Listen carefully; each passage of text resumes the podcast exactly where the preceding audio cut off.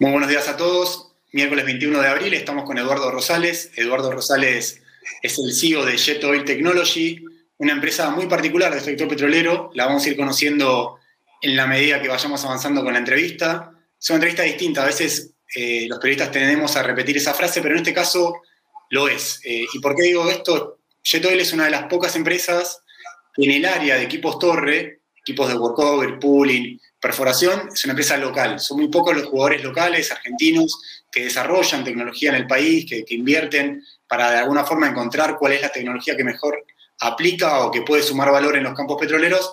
Por lo general son empresas de, origen multinacional, así que por eso decimos que es una empresa eh, distinta en ese sentido.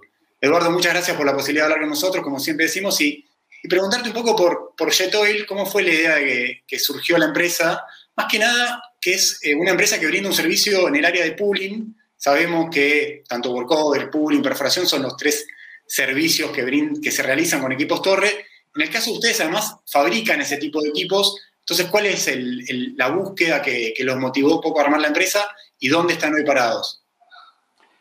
Hola, ¿cómo estás, Nicolás? Primero que nada, agradecerte la invitación. Este, y bueno, eh, nosotros surgimos hace varios años un poco analizando, eh, viendo el equipamiento que había en la industria y viendo que tenía una gran, digamos, nivel de, no sé si la palabra obsolescencia, era equipamiento muy viejo.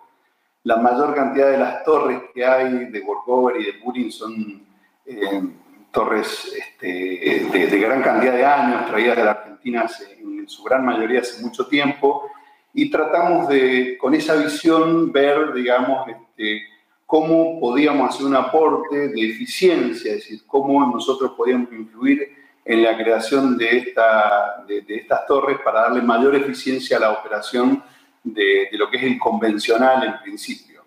Bueno, ese es un poco el, el concepto que tuvimos y de ahí en más lo que hicimos fue tratar de llevar adelante un gran proyecto de ingeniería que digamos, arrancó su fase de ejecución, si me permitís, este, allá por el 2014, con un primer apoyo que nos hizo el Banco Mundial a través del Ministerio de Ciencia y Técnica. Eh, y bueno, ahí arrancamos este, con, con, esto, que digamos, es muy lindo desde el punto de vista conceptual lo que hacemos y creo que hasta ahora somos los únicos, no solo en Argentina, creo que en Latinoamérica somos los únicos fabricantes de este tipo de equipamiento. A ver, Eduardo, cuando, cuando hablamos de lo que es la, fabricación de un equipamiento de pooling y ustedes dicen, bueno, fuimos a buscar ingeniería porque necesitamos una ingeniería diferencial o, qué es lo que estaban viendo, digamos. Es, es cierto, cuando uno nos repasa el, el parque de, equipos de pooling, de workover en Argentina, hay equipos que tienen 30, 40, 50 años, los jugadores más grandes de ese sector, a veces tienen hoy equipos que están, parados de hace tiempo justamente porque no pueden ofrecer la eficiencia, la calidad, el rendimiento que, que, se busca según los estándares que, se eh, utilizan o que existen en el mercado internacional. ¿Qué es lo que vienen ustedes en 2014, en 2015 para decir, bueno, vamos a buscar una reingeniería distinta y, busquemos equipos que, funcionen de otra manera? Mira, nosotros en el mundo, esto no solo pasó en Argentina, sino pasó en el mundo, la tecnología la, recibió la perforación. Y los equipos de Workover y Puri no lo recibieron, entiendo que por lo lógico es la rentabilidad del negocio de perforación es muchísimo mayor al, resto de los negocios. Eh, ¿Qué es lo que vimos nosotros? Que hay mucha tecnología para aplicar a lo que es workover y pooling que tiene que ver con la eficiencia y la seguridad a la hora de hacer eh, este, estos trabajos. Básicamente nuestros equipos son equipos mucho más livianos, son equipos que tienen un perfil de ETM mucho más bajo que los equipos convencionales, son equipos que no tienen vientos eh, y tienen los cálculos como corresponde para, para vientos. Eh, el equipo es totalmente hidráulico, como si fuera un equipo de perforación. Este, estos equipos funcionan, toda la cadena cinemática completa de los equipos es hidráulica, toda la ingeniería y la particularidad de esto es muy importante, es nuestra. O sea, nosotros no hemos copiado un equipo existente, hemos creado un equipo nuevo. De hecho, cuando uno lo ve, es un equipo que visualmente es un equipo mucho más chico, pero tiene la capacidad que tiene un equipo de pooling de los que anda dando vueltas, digamos, la particularidad de cómo se conforma, cómo se monta, cómo se apoya y cómo procede, hace que la operación sea mucho más eficiente tanto en el DTM como en toda la operación específica dentro del pozo, además permitiéndole a la operadora tener mayor parámetros de trazabilidad y de información, cosa que, eh, digamos, no solo abarca nuestro principal desarrollo, que es el pooling, sino que tenemos otros desarrollos complementarios, como este, llaves hidráulicas de caño, en donde lo que hacemos es darle al cliente o presentarle la posibilidad al cliente, a la operadora o, y o a las empresas de servicio, de que puedan tener la oferta de datos de lo que el equipo está haciendo en el momento que lo está haciendo. Y eso les permite, de alguna manera, entrar en, el análisis del trabajo posterior o en línea. Algo que lo vemos mucho en perforación, pero no se ve ni en workover ni en pooling acá. Hay algunos países como Canadá que ya empezaron a la vanguardia de esto y este, han avanzado. Nosotros tratamos de presentar una propuesta de la misma característica. Hay una, hay una realidad que quedó bien evidenciada con la pandemia cuando en marzo, abril del año pasado se desplomó, se destruyó el precio internacional del petróleo, sobre todo en Estados Unidos, que llegó a cotizar negativo, pero el, el petróleo Brent también tuvo una bajada muy fuerte. Ahora, eh, hace por lo menos un mes y medio, dos meses, el precio volvió a recuperarse, está por encima de 60 dólares, pero de alguna manera eh, instaló la agenda de que es necesario reducir costos, mirar muy fino el break-even de los proyectos, el lifting cost. Este tipo de proyectos, estos, estos light pooling, como los denominan ustedes, por un lado, pueden brindar todas las soluciones que brinda un equipo de, pooling tradicional. Eh, y segundo, ¿se puede cuantificar en, esa reducción de costos que por, por, eficiencia, porque los DTM son más rápidos, porque la operación es más sencilla y demás, de cuánto, puede, cuánto te podés ahorrar, cuánto podés reducir por utilizar este tipo de tecnología contra la, contra la estándar o la, o la conocida. Bien, sí, mira, nosotros eh, en lo que es pooling, la aplicación de esta tecnología, nosotros tenemos un parámetro que, entendemos que es sumamente pesimista la, aplicación de esta tecnología en principio te trae una reducción del 40% dentro de lo que es la maniobra de pooling. Ahora, si vos lo mirás integralmente, nosotros estamos en este momento fabricando un, equipo que lo llamamos Live Workover, que va a ser un equipo que va a abarcar parte de las maniobras de, que hace un workover, ¿no? ¿Eso qué implica? Implica que eh, la operadora va a tener la posibilidad de programar estos equipos de manera diferente a como se programan hoy los equipos o las torres. Esta situación hace que el potencial de ahorro o de eficiencia sea mucho mayor. Esto que te digo es súper importante. ¿Por qué? Porque la aplicación de estos conceptos van a darle la eficiencia a, a campo o a operaciones que hoy por hoy quizás no son tan viables eh, dado que esto, el equipo de torre, marca una proporción de costos muy importante dentro del componente de costos de un barril, digamos, en esto, siguiendo un poco la lógica que vos me comentabas de la subida o la bajada del precio. Y, digamos, como, a modo de resumen, te digo, si el precio bajó, es necesaria la eficiencia. Si el precio sube, mi pregunta es qué, qué, qué operadora va a estar dispuesta a resignar rentabilidad si nosotros podemos llegar a ofertar, y en el mundo va a ser así, se va a venir una oferta de servicios más eficientes, de perfil más eficiente, eh, en la medida que vayamos avanzando, ¿no? Hay, una, hay un comentario que hiciste recién que me gustaría un poco precisarlo porque me pareció interesante. Eh, comentaste que estaban trabajando con una exportación de una tecnología hacia Canadá. No sé si la exportación se concretó o no, pero preguntarte un poco qué tipo de, modelo, qué tipo de solución fueron a brindar concretamente a Canadá. Canadá tiene un poco de todo, tiene minería, tiene petróleo muy, muy pesado, que eso requiere una tecnología diferencial, tiene climas o condiciones climáticas muy, muy complejas o adversas, entonces también requiere una operación distinta. Eh, ¿Qué fue concretamente lo que, lo que van a exportar a Canadá o si ya lo exportaron? Bien, te, te hago un, paso antes, te, te cuento. A ver, nosotros tenemos una empresa tiene como dos grandes unidades de negocio, digamos, ¿no? Nosotros trabajamos con la parte de servicios de ingeniería y servicios de pooling barra workover con propio equipo que nosotros producimos. En la parte de servicios de ingeniería tenemos clientes acá en Argentina y hace poco, digamos, después de seguir una línea de, mucho tiempo, de ir viendo o validando algunos conceptos de tecnología en ingeniería, eh, tomamos contacto con un programa de internacionalización que nos llevó a concretar, eh, digamos, una serie de trabajos en Canadá, eh, justamente en este área de ingeniería. no en la parte de producto y servicio de pooling, sino en ingeniería pura. Bien. Así que bueno, la verdad que fue una, una, linda experiencia eh, que, estamos trabajando para que se consolide como un canal de negocios, obviamente tratando de ampliar la cartera de cliente y tratando de que, bueno, de avanzar en algo que entendemos que somos buenos y podemos hacer algo eh, diferente y superador, te, te, vuelvo con la, con la agenda local. Hay una necesidad que tal vez no tenga toda la visibilidad que por ahí podría llegar a tener en la agenda petrolera, en la agenda energética, que es la puesta en valor de campos maduros que están en manos de grandes operadoras que por ahí tienen el foco en grandes desarrollos no convencionales o desarrollos que requieren un nivel de inversión, un nivel de, escala, de, envergadura mucho mayor.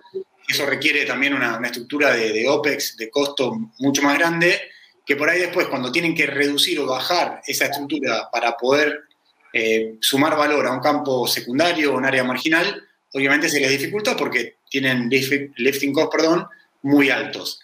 Este tipo de, tecnología eh, hace sinergia de alguna forma con ese objetivo de bueno, reducir costos para que ese tipo de campos también sea eh, explotables como lo que tiene Mendoza, como lo que tiene el, el, norte de Neuquén, como lo que tiene Santa Cruz, como lo que tiene Chubut? Mira, en mi opinión, sí, es un sí rotundo, digamos. Yo creo que este tipo de tecnologías, junto con otras, eh, hace muy, muy viable el recupero de ese tipo de campos y de áreas, en donde, no sé, producir 10 metros o 15 metros era, no era viable. ¿Y por qué te digo esto? Porque si vos, digamos, tomás la pauta de lo que cuesta una intervención o lo que a un mismo programa, nuestras intervenciones en, pozos para hacer reparación, digamos, y dejar productivo, son muchísimo más rápidas y más eficientes. Y obviamente tiempo eh, se traduce en costo y en precio. Eh, básicamente, si uno pensara o proyectara la aplicación masiva de este tipo de tecnología, esto traería un recupero importante de áreas eh, o campos maduros, digamos. ¿no? Esto pensándolo en el futuro y con, con, con todos los las cosas que sabemos, como vos comentás, creo que hay una influencia o una relación directa, digamos, en este tema. Y cuando, en el caso de ustedes, eh, la, historia o la, gestación de la empresa está vinculada también con eh, este crédito que reciben por parte del Ministerio de Ciencia y Tecnología, con lo cual hubo en el Estado la capacidad de detectar valor o de capacidad de detectar futuro o un proyecto y confiar en ustedes para llevarlo adelante. Esta es una agenda muy difícil porque tenés pandemia, la pandemia es una, es una ola que, te monopoliza toda la agenda, todos los ministerios de alguna forma les está costando mucho hacer pie y darle visibilidad o potencia a, su, agenda más, más específica, pero hoy en día siguen trabajando de alguna manera con el Ministerio de Desarrollo eh, Productivo o con alguna otra dependencia del Estado para seguir apuntando, apuntalando el proyecto, o crees que todavía ahí hay un, campo fértil para, para trabajar y aceitar más la relación? Mira, en nuestro caso sí estamos trabajando, eh, tenemos eh, estamos en un programa que se llama Programa de Desarrollo de Proveedores. Eh, de alguna manera, eh, digamos, hemos siempre tenido apoyo en este aspecto, porque más que de alguna manera somos una actividad estratégica, y eso es lo bueno, si miramos los últimos siete años de existencia de la empresa, siempre hubo un concepto de, de, entender lo que hacemos a través del Ministerio de Ciencia y Técnica, a través del Ministerio de Producción, y siempre hubo un acompañamiento, eh, a través del INTI, a través de muchas instituciones u organismos del Estado que nos han acompañado, tanto organismos Estado Nacional como provincial, siempre hemos tenido apoyo eh, y eso creo que es muy bueno, digamos, creo que también hay muchísimo para hacer porque el desarrollo energético eh, me parece que es un punto clave para cualquier país, es un punto clave y, y más en esto que es tratar de hacer eficiente un, un sector de, los campos, un sector del servicio, en el cual genera un efecto multiplicador muy grande desde todo punto de vista. Entiendo. Cuando recién definías un poco lo que es la búsqueda de este nuevo proyecto de un light workover, perdón, em, ¿tenés algún cronograma de trabajo? No sé si está en fase de ingeniería o... sí, no, no. Perfecto, sí, mirá, el equipo ya salió de fase de ingeniería, su desarrollo está 100%. Hoy estamos, eh, hemos arrancado hace 30 días la fabricación. Eh, entendemos que sobre finales, digamos, la planificación normal que tenemos nos llevaría a tener el equipo terminado, esperamos, antes de fin de año.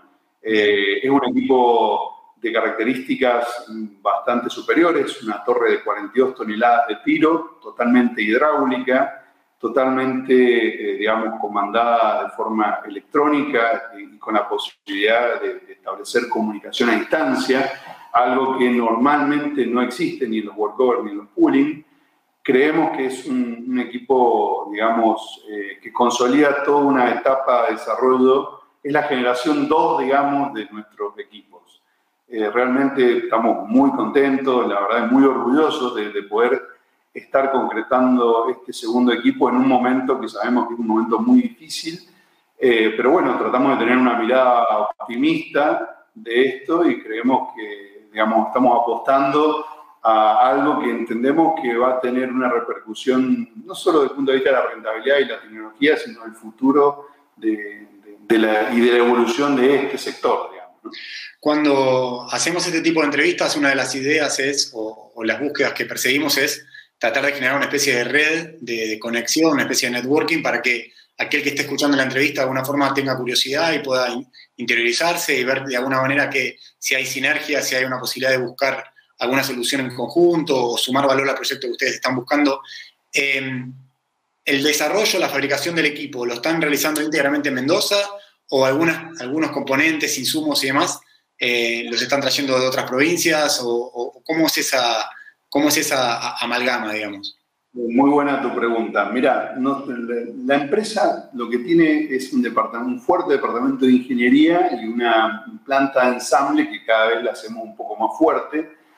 Realizamos uh, todo lo que es el montaje y la fabricación de algunos componentes y nos eh, apalancamos mucho en proveedores que existen, existentes, digamos, sobre todo en la parte agrícola eh, y en proveedores que no están habituados al trabajo de esta industria, eh, eh, digamos, realmente hay muchísima capacidad de realizar partes en la Argentina. Tenemos una red de proveedores muy, muy grande y, y, la verdad muy buenos, que responden a controles de calidad, que responden a protocolos que nos ha elaborado, nos ha, perdón, llevado años elaborar y consolidar digamos, no, no nos olvidemos que estos equipos se realizan bajo normativa API, eh, con lo cual no cualquiera puede hacer de un componente, hay que responder a una serie de criterios de calidad.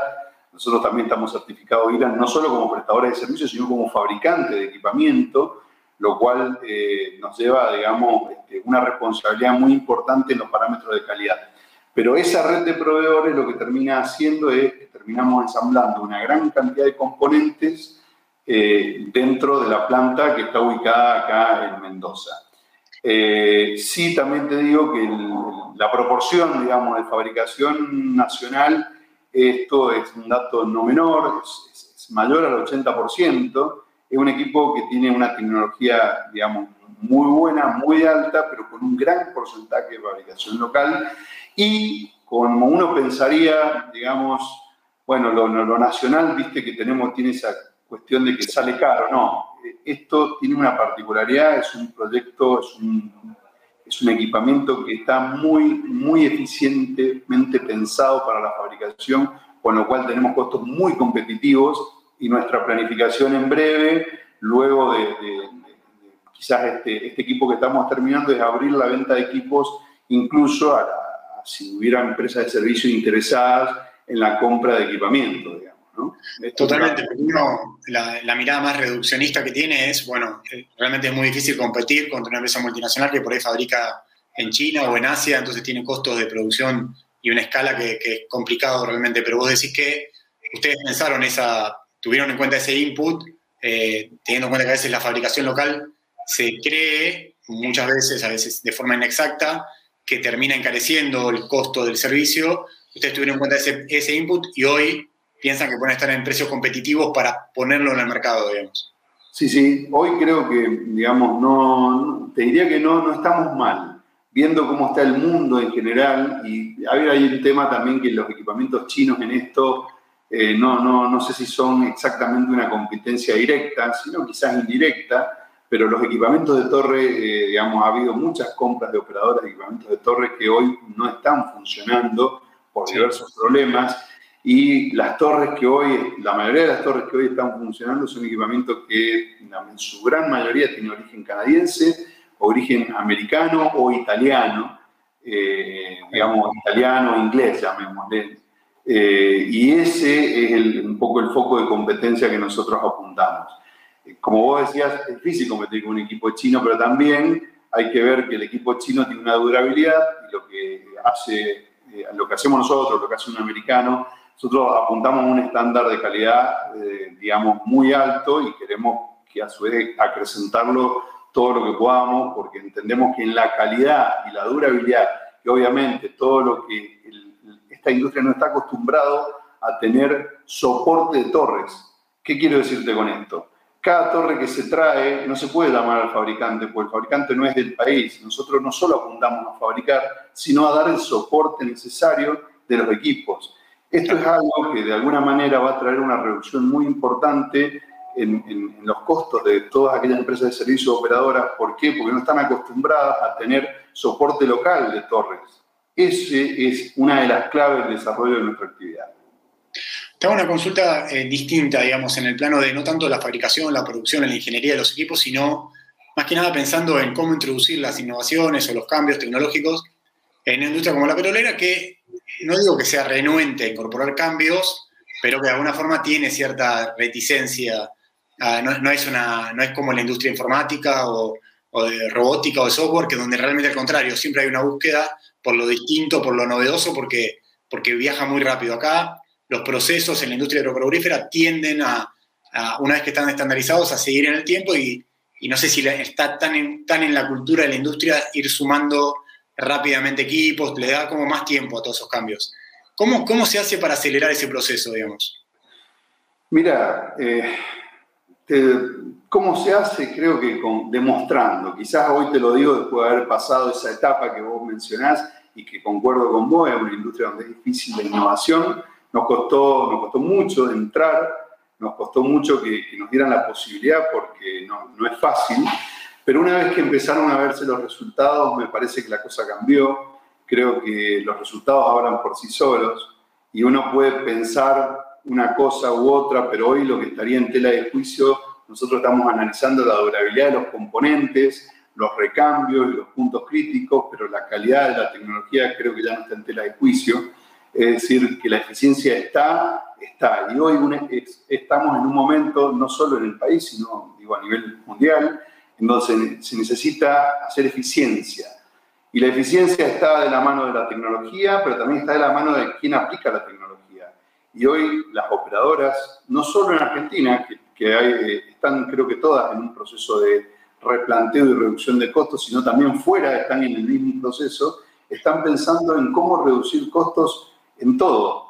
Y hoy la reducción de costos con tecnología me parece casi que no es una opción y eso creo que es un viento de cola a favor para las innovaciones tecnológicas como esta y como varias que tenemos eh, planteadas y pensadas que le van, a dar, no, le van a dar trazabilidad y calidad al proceso. De alguna manera le van a dar seguridad tanto a la operadora de, la, de garantizar la rentabilidad, tanto al personal, eh, desde el punto de vista que cuando operan un equipo van a operar un equipo que es seguro, cuyo índice de siniestralidad es muchísimo más bajo que cualquiera de los equipos.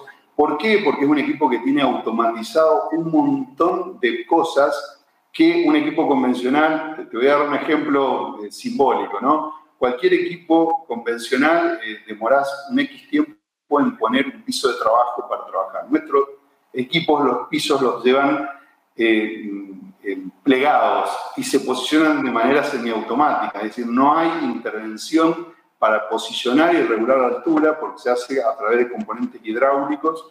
Entonces, digamos, no hay posibilidad de que ocurran accidentes, no, no, no existe esa posibilidad, digamos, ¿no? Algún momento alguien nos dijo, y esto es una anécdota por ahí casi graciosa, viendo un video de operación nuestra, nos dijo, bueno, mirá, estoy viendo que uno de sus operarios dice no, no usa sordinas. en, una prueba, ¿no? no estábamos en un yacimiento. Lo gracioso de nuestro equipo es que no tienen contaminación sonora. Si vos estás en el campo, el equipo no hace ruido prácticamente. ¿Por qué no hace ruido? Por la forma en que cinematiza eh, perdón, el término no es cinematiza, por la forma en que está hecha la cadena cinemática y a través del motor de combustión traccionamos todos los circuitos hidráulicos. El nivel de ruido es muy bajo, eh, digamos, eh, el equipo es muy liviano en ese aspecto. Entonces, todos estos factores ayudan a esto que vos comentabas, Nicolás, que es llegar con la tecnología, que quizás en otro momento hubiera sido más difícil. Te hago una pregunta, Eduardo, eh, como, una, como un líder del sector petrolero, del sector de servicios o insumos, que tiene base en Mendoza, que es una provincia que hace 10 años tenía, 15 años tenía bastante más producción de petróleo y gas, sobre todo de petróleo, de la que tiene hoy. Eh, ¿Qué pensás con relación a, las oportunidades que brinda hoy la provincia? ¿Se puede? Yo me acuerdo en su momento, 2005, 2006, 2007, hubo un desarrollo muy importante del área CNQ7A, si no recuerdo mal, de la empresa Petroandina, que tomó un área que era de IPF secundaria y la llevó a, que producía algo así como, no sé, 200, 300 metros cúbicos día, y la llevó a producir más de 4.000 con otro modelo de interpretación geológica, eh, datos geofísicos distintos, o sea, una, una interpretación geofísica distinta, y realmente el proyecto caminó y funcionó súper bien. En este momento, ¿vos ves que se puede revitalizar eh, el, nivel de actividad, el nivel de, de producción, o todavía crees que falta un tiempo para poder llegar a ese diagnóstico?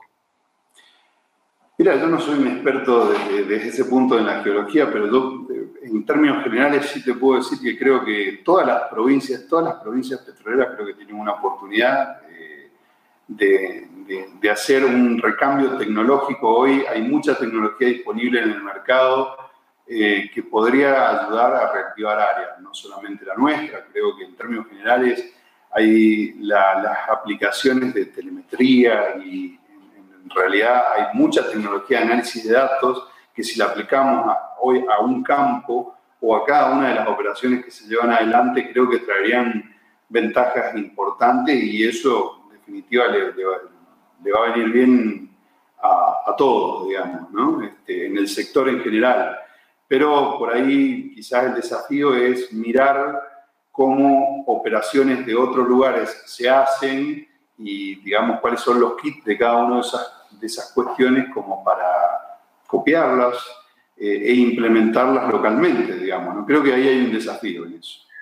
Totalmente. Te hago una o dos preguntas más como para ir cerrando y no, robarte mucho más tiempo.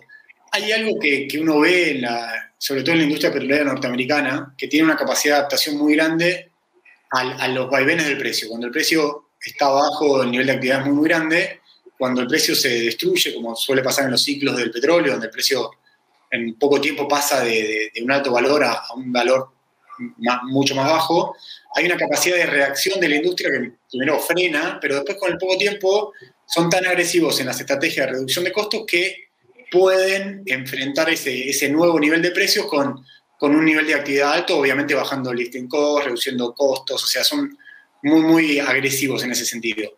En Argentina todavía, si bien pasa, esa tendencia ha ido pasando y las empresas operadoras también han ido reduciendo costos, uno cree que todavía en el, área de campos maduros o áreas secundarias o campos convencionales en algún punto, eh, hay muchísimo por hacer. O sea, uno habla no sé, con IPF o con grandes operadoras y tienen lifting costs bastante altos y la realidad es que cuando uno compara eh, con la estructura de costos de una empresa mucho más chica, una empresa, una petrolera independiente, llamémoslo, hay mucha diferencia.